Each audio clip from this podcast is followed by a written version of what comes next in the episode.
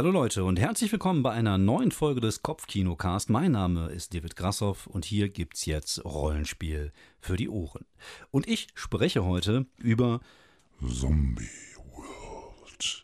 dem PBTA-Rollenspiel von Magpie. Und äh, ja, anders als viele, viele andere PBTA-Rollenspiele kommt dieses nämlich in einer, in einer Box. Ich, ich rüttel mal, wir haben ja keine Kamera, deswegen rüttel ich. Wie geil es wäre, so ein Unboxing, äh, so ein Unboxing-Podcast zu machen. Also einfach kein Video machen, sondern ja, ich mache jetzt die Packung auf, hören Sie mal zu. Ja, so, dann nehme ich das Heft da raus. So, und dann kommt jetzt auch, da sind noch Karten drinne. Da sind große Karten drinne und da sind kleine Karten drinne. Geil, oder? Ich mache jetzt einen Unboxing-Podcast. Das ist der nächste Scheiß auf jeden Fall. Da bin ich dabei. Ich bin, äh, ja. Auf jeden Fall habe ich mir äh, dieses Zombie World gekauft, einfach weil ich Zombies liebe und weil ich halt großen Gefallen an PBTA gefunden habe. PBTA, powered by the Apocalypse Game es sind immer so Rollenspiele, die halt einfach so gebaut werden, dass sie halt einfach in ein Setting, in eine Art, in eine Spielwiese, eine Spielweise sich irgendwie so richtig ausbreiten können. Gespielt hatte ich bis jetzt Monster of the Week und City of Mist, die ja beide auf PBTA basieren und beides sind Spiele, die mir sehr gut gefallen haben und die mir sehr viel Spaß machen. Das sind natürlich auch beide Spiele, die sehr over the top sind, sowohl City of, City of Mist, wo es ja eher so Film noir superheldig ist, ist äh, Monster of the Weeks natürlich auf die Fresse Monsterjäger-Gedönse. Bei Zombie World geht es natürlich ein bisschen anders zur Sache. Zombie World ist basiert ganz klar auf solche Dinge wie The Walking Dead. Also man, äh, die Zombie-Kalypse, man hat sie hinter sich, man ist ein Überlebender oder eine Überlebende und äh, versucht irgendwie am Kacken zu bleiben. Es gibt dafür eine sogenannte Enklave.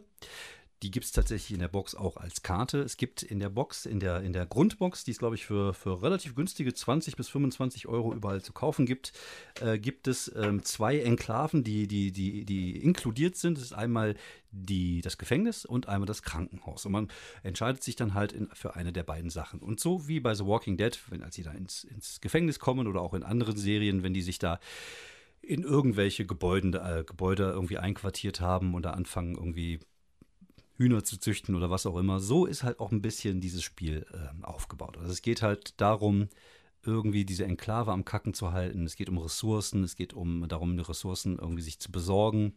Es geht um die, um die Menschen. Das ist ja das Schöne tatsächlich an, an vielen Zombie-Geschichten. Bei Zombies geht es ja selten um die, um, die, um die Monster an sich. Die Monster an sich sind ja wirklich nur irgendwie so Ziel oder beziehungsweise so, so, so, so eine Art Zweck für die anderen Geschichten, die drumherum passieren, die halt oft mit, mit menschlichen äh, ja, Differenzen zu tun haben und Konflikten zu tun haben. Und auch dieses Spiel basiert natürlich darauf, dass es halt Konflikte gibt. Und das soll halt dieses System jetzt komplett abbilden. Interessanterweise kommt es als komplettes Kartenspiel daher. Das werde ich jetzt äh, gleich ein wenig genauer erläutern anders als PBTA-Games wie Monster of the Week oder Monster Hearts oder was auch immer, wo es einfach nur Playbooks gibt, äh, die man sich ausdrucken kann und die Regeln in einem Buch, ist das hier, basiert das hier komplett auf Karten. Hat Vorteile, aber auch Nachteile und das werde ich jetzt so nach und nach ein wenig besprechen. Falls ihr keine Ahnung habt, was PBTA ist und wie PBTA funktioniert, möchte ich euch bitten, doch einfach mal die Folge What the fuck is PBTA zu hören, weil da versuche ich es einigermaßen zu erklären. Wie gesagt, ich bin nicht gerade der, der, der Erklärbär. Ich bin da nicht besonders gut drin, aber ich gebe mir Mühe und ich glaube, ich werde auch langsam besser. Auf jeden Fall kommen wir jetzt zu Zombie World. Zombie World kommt in einer kleinen Box äh, daher, so ein bisschen so von der Größe her wie so ein kleines Brettspiel und darin befinden sich ganz viele einzelne kleine Karten und ein paar große Karten und ein Regelheft, äh, was ganze, warten Sie mal, gucke ich mal eben, 36 Seiten hat mit Umschlag. Und das war's schon. Und dann heißt es, ja, ihr könnt einfach loslegen. Und das ist wirklich, wirklich so. Man kann sich abends treffen. Also wir haben das Spiel tatsächlich relativ spontan gespielt. Wir sollten Montagabend unsere D&D Runde weiterspielen. Wir befinden uns gerade in irgendeinem riesen Dungeon und irgendwas mit kultischen Göttern und vielen, vielen untoten Monstern. Auf jeden Fall ähm, ist dann halt einer unserer Spiele ausgefallen und hieß dann so, ja, was machen wir denn? Und dann hat der Grassoff gesagt, ja, ich bringe was mit. So, und da hatte ich ja echt die Idee schon länger, das mal auszuprobieren. Habe mich jetzt nicht wirklich viel eingearbeitet, aber einarbeiten können. Also ich habe mir schon mal die Regeln durchgelesen zu einem anderen Zeitpunkt und äh, dachte mir, ach komm, das reicht schon. Und im Endeffekt war es genauso. Man kann die Box auf den Tisch knallen und es kann dann direkt losgehen. Man braucht ungefähr so eine halbe Stunde, um die Welt zusammen zu, zu basteln und die Charaktere zusammen zu basteln. Beim ersten Mal vielleicht eine Dreiviertelstunde mit Zigarettenpause und Chipspause. Aber dann kann man halt auch direkt schon loslegen. Weil es ist nämlich so, dass du ja bei einem Zombie, bei einer guten, vernünftigen Zombie-Serie oder einem Zombie-Film können deine Charaktere halt jederzeit sterben. Und das ist halt bei Zombie World genauso. Charakter kann innerhalb von 30 Minuten sterben. Erste Zombie-Begegnung, er zieht eine schlechte Karte, bam, vorbei. So, das heißt, die Charaktererschaffung geht wirklich schnell und sie besteht aus drei Karten. Sie besteht aus die Karte Present, also was bist du jetzt? Was könntest du zum Beispiel sein? Du könntest der Koch sein, du könntest derjenige sein, der sich um die Kinder, kümmert in der Enklave. Dann gibt es die Karte Vergangenheit. Was warst du früher? Du könntest früher vielleicht Kopf gewesen sein, du könntest früher vielleicht Priester gewesen sein, Musiker oder was auch immer. Und es gibt eine Karte Trauma. Und das ist halt so das Ding, was sich halt ja zerstört hat. Du hast also jeder Mensch hat einfach einen Knacks seit der Zombie-Apokalypse. Man hat gesehen, wie seine Verwandten gestorben ist dann ist man vielleicht feige oder was auch immer. Und jede dieser Karten hat halt verschiedene Eigenschaften und gibt dir halt Bonis auf verschiedene Dinge. Aber diese drei Karten definieren deinen Charakter und den Namen, den du für deinen Charakter ausgibst. Aber fangen wir am Anfang an. Weil wir beginnen nämlich gar nicht mit der Charaktererschaffung. Wir beginnen mit der Erschaffung der Enklave. Das bedeutet, wir überlegen uns erstmal als Gruppe, was, wo wollen wir spielen? Genau, in dem Fall haben wir zwei Sachen gehabt. Wir haben das Gefängnis und wir haben das Krankenhaus gehabt. Letztlich hat man sich fürs Krankenhaus entschieden. Dann gibt es eine Enklavenkarte, da steht halt drin, was diese Enklave halt alles äh, beinhaltet. Zum Beispiel gibt es dort, äh, gibt es dort Essen, gibt es dort äh, ähm, Oh, jetzt haben wir wieder auf die Karte gemalt und ich kriege das nicht mehr ab. Das ist natürlich super, super optimal, sehe ich gerade. Geiler Scheiß. Ähm, ist halt die Frage, äh, gibt es da eine, eine Waffenkammer? Ähm, hat, sie, hat sie feste Zäune? Und jeder der Spieler entscheidet halt über zwei dieser Sachen. Das heißt, jeder hat die Möglichkeit, mit so ein bisschen über die Enklave so zu entscheiden, was die Enklave kann oder was die halt alles so beinhaltet. Dann geht es halt darum, wo, wo ist sie, wie ist sie gebaut? Gibt es da Wasser in der Nähe? Und das wird halt alles zusammen ausarbeitet. Genauso wie die Beziehung der einzelnen Charakter untereinander wird hinterher ausgearbeitet. Das heißt, so, wir machen zuerst die Enklave, dann geht es halt darum, was für eine Vorteile hat die Enklave. Zum Beispiel gibt es die Möglichkeit, es gibt die Karte Armory, das heißt, du hast eine Waffenanlage, beziehungsweise du hast einen Waffenschrank oder was auch immer in deinem Gefängnis und du bekommst dann halt eine Waffe und jedes Mal, wenn du eine Waffe aus diesem Ding nimmst, bekommst du einen Bonus von plus 1 auf deine, auf deine Würfe, in Anführungsstrichen, weil geworfen wird nämlich nicht, es wird gezogen, aber dazu gleich mehr. Auf jeden Fall gibt es halt dann Vorteile für die weiteren, fürs weitere Abenteuer. Wenn man die Enklave zusammen ausgearbeitet hat, zieht sich halt jeder diese drei Karten für seinen Charakter. Da ist der Charakter definiert. Present, also was macht er heute? Past, was hat er früher gemacht? Trauma, wo hat er einen Knacks? Dabei wird nur die Present-Karte nach oben offen gehalten. Das heißt, nur, also wir wissen halt, sogar der Spielleiter und die anderen Spieler einfach nur, was ist jetzt der Status quo mit dem Charakter. Aber keiner von uns weiß, was früher war. Und man hat halt die Möglichkeit, im Spiel das dann aufzudecken. Man bekommt dann auch einen Bonus dafür. Und dann heißt es zum Beispiel, bei uns gab es halt die Szene, wo dann rauskam, dass der, dass der Koch eigentlich ein Polizist ist. Und lustigerweise hatte er eine Beziehung zu einem Rocker aus der, aus der, äh, aus der, aus der gleichen Enklave, die sich kannten, aber die das halt geheim hielten, weil nämlich der auch ein Kopf war. Der war nämlich ein Kopf von der DEA, der sich halt in diese Rockerbande eingeschlichen hatte. So und so kann man das halt dann irgendwie hinterher aufbauen. Das gibt dann halt so ein bisschen Twist. Es gibt dann halt die Möglichkeit, dadurch nochmal neue Seiten seines Charakters aufzubauen. So, man baut dann halt seinen Charakter mit diesen drei Karten. Dann geht es noch darum, welche Beziehungen haben die untereinander, wie kennen die sich, haben die vielleicht sogar mal eine, eine, intime Beziehung. Dann bekommt jeder Charakter noch einen Alliierten in der Enklave. Das heißt, wir haben dann weitere Nichtspielercharaktere, die mit involviert sind. Zum Beispiel hatten wir eine Kopfgeldjägerin, wir hatten eine Mom und wir hatten einen Reverend. Und der Reverend war dann letztendlich der Chef der, dieser, ähm, dieser, dieser, dieser Bande.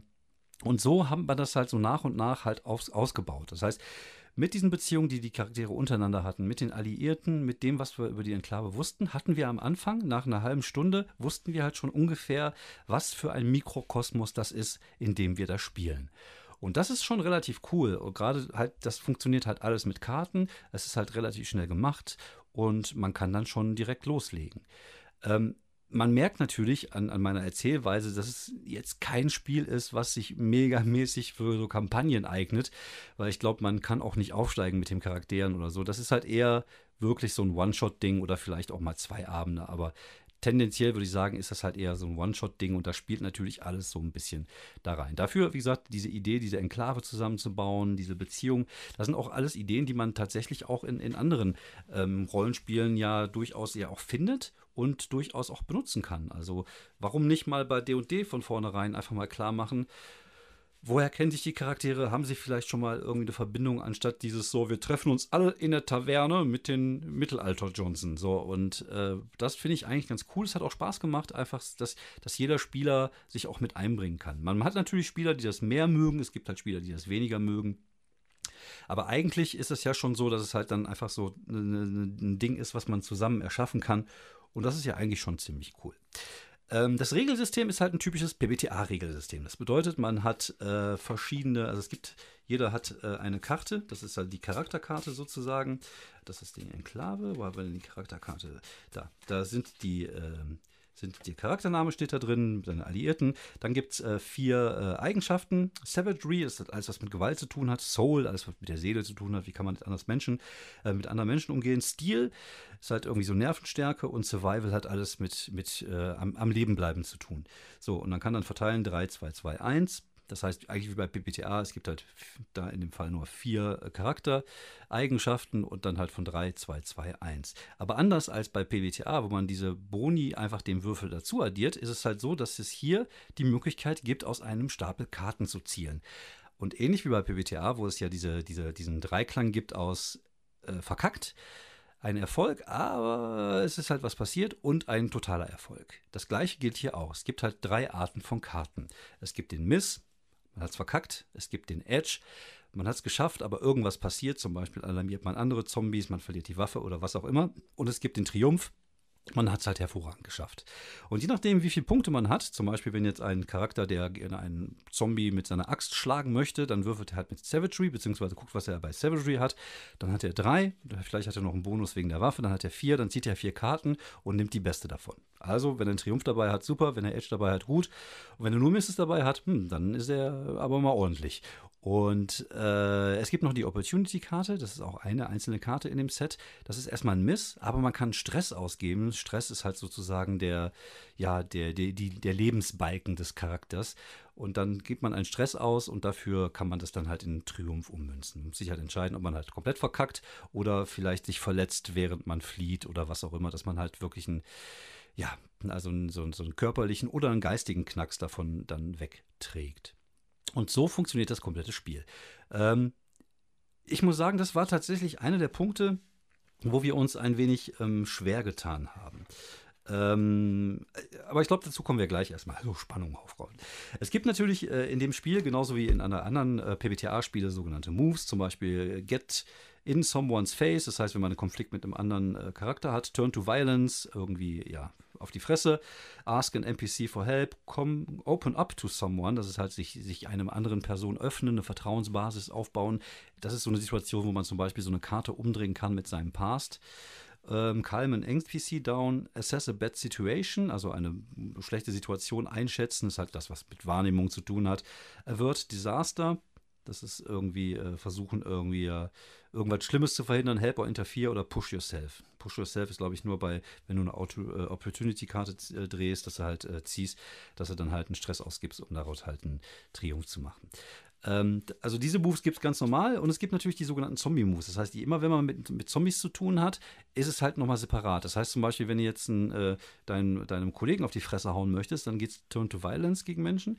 Aber mit, wenn Zombies mit im Spiel sind, weil da gibt es immer die Gefahr, dass man, dass man gebissen werden kann, gibt es immer andere Moves. Zum Beispiel Fight the Dead, Fool the Dead, also man läuft links rum und versucht sie irgendwie aus dem Weg zu gehen.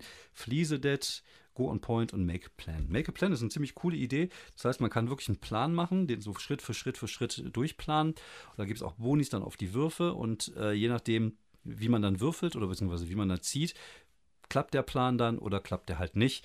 Und da kann man aber halt wirklich einfach so, ne, so, so ein kurzer Plan, wie zum Beispiel bei uns war es die Flucht aus dem, aus einem, aus einer Mall zurück äh, zu seinen Fahrzeugen, kann man so Schritt für Schritt für Schritt ausarbeiten und dann würfeln lassen und die ganze Situation dann sozusagen in einem durchspielen. Und dann hat halt irgendwie, äh, ja, kann man das halt schon mal ganz cool machen. Es sind ein paar gute Ideen sind auf jeden Fall dabei. Ähm, es ist halt auch so, wenn du zum Beispiel Fight the Dead, wenn du dann ähm, gegen die Untoten verkackst, dann krieg, ziehst du eine sogenannte Byte-Karte. Das ist halt das nächste Deck, was es gibt. Und die Byte-Karte ist halt die, die man nicht ziehen möchte. Das heißt zum Beispiel, dass man, also es kann passieren, dass nichts passiert. Das ist immer gut. Aber es kann passieren, dass noch mehr Zombies kommen. Es kann passieren, dass irgendwas kaputt geht. Und es kann passieren, dass man gebissen wird. Und dann ist man halt am Arsch.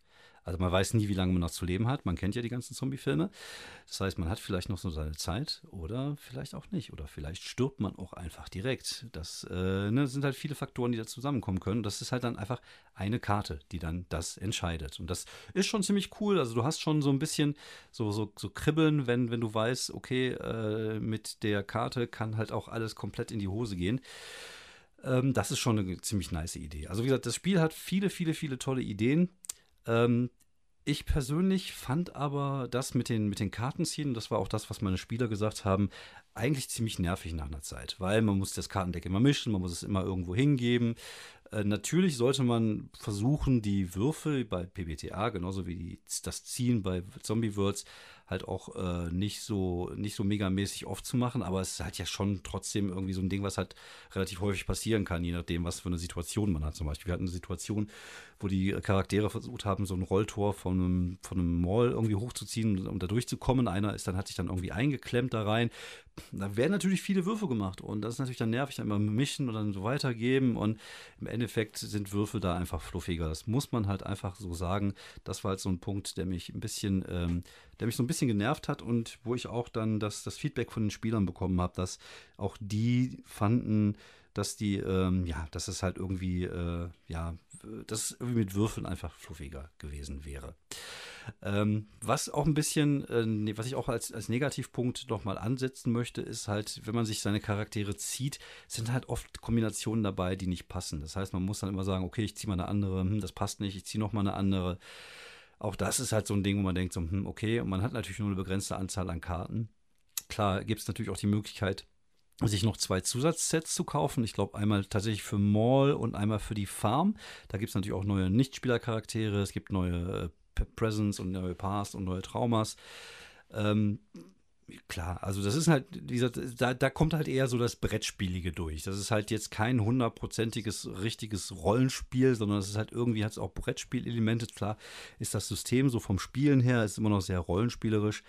Aber ähm, die Charaktererschaffung ist halt schon so ein bisschen sehr zufällig und da können halt manchmal so Kombinationen bei rumkommen, wo du jetzt irgendwie früher bist du, äh, keine Ahnung, warst du Reverend und jetzt bist du der, der, der, der Schlägertyp. Und, und da sind so Sachen dabei, wo du denkst, hm, da kann ich keine schöne Geschichte draus stricken. Andererseits, wie gesagt, der, der Typ mit dem, der Rocker, der irgendwie so der Contrarian war, der immer so sich ein bisschen dagegen gestellt hat und äh, gleichzeitig halt auch früher mal Bulle war, aber auch ein Problem mit Drogen hatte, ist natürlich dann eine tolle Idee, ne? Wenn das alles zusammenpasst, hast du die, die Chance, da einfach einen geilen Charakter relativ schnell auf die, auf die Beine zu stellen, der schon so, so einen Hintergrund halt hatte. Von daher ist es auch nett, aber es kam halt einfach viel zu oft einfach so, so Sachen raus, die einfach halt gar nicht so wirklich gepasst haben.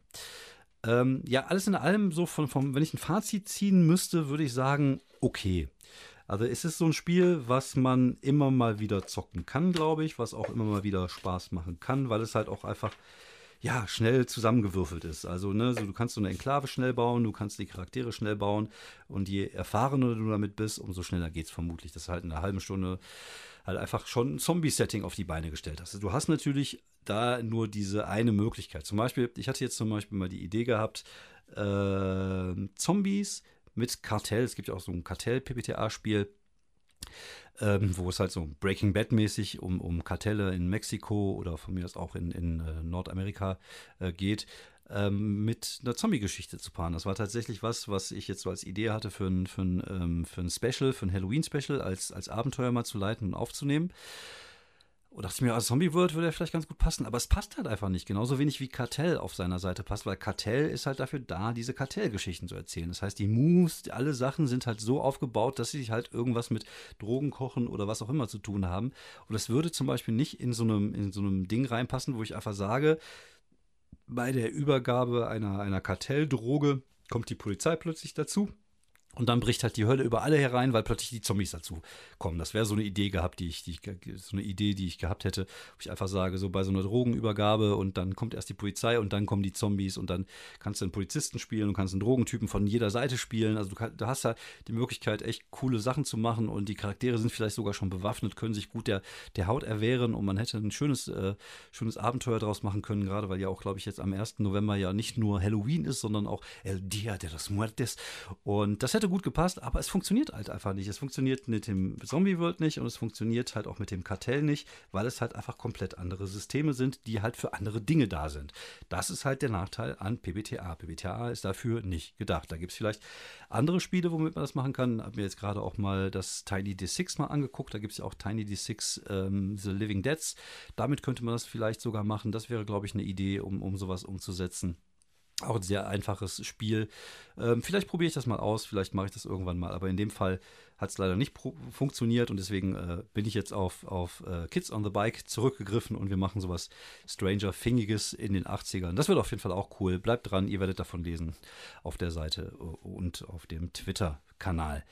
So, aber kommen wir zurück zu, zu Zombie World. Was sage ich zu Zombie World? Ich sage, für 25 Euro macht man nichts verkehrt. Man kann sich irgendwie ein paar schöne Abende machen. Es ist jetzt nicht ein Ding, wo ich jetzt das Bedürfnis habe, so, oh geil, das muss ich morgen auf jeden Fall nochmal spielen.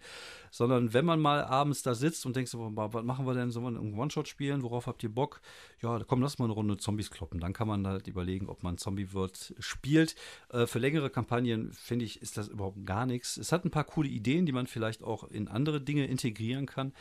Äh, auch diese Zombie-Moves oder diese Bite-Karten. Also es gibt schon, wie gesagt, schöne Ideen, die das Ganze auch gut supporten. Also dieses, diese eine Art des Spiels, dieses The Walking Dead Gefängnis-Szenario, das kann man damit ganz gut spielen.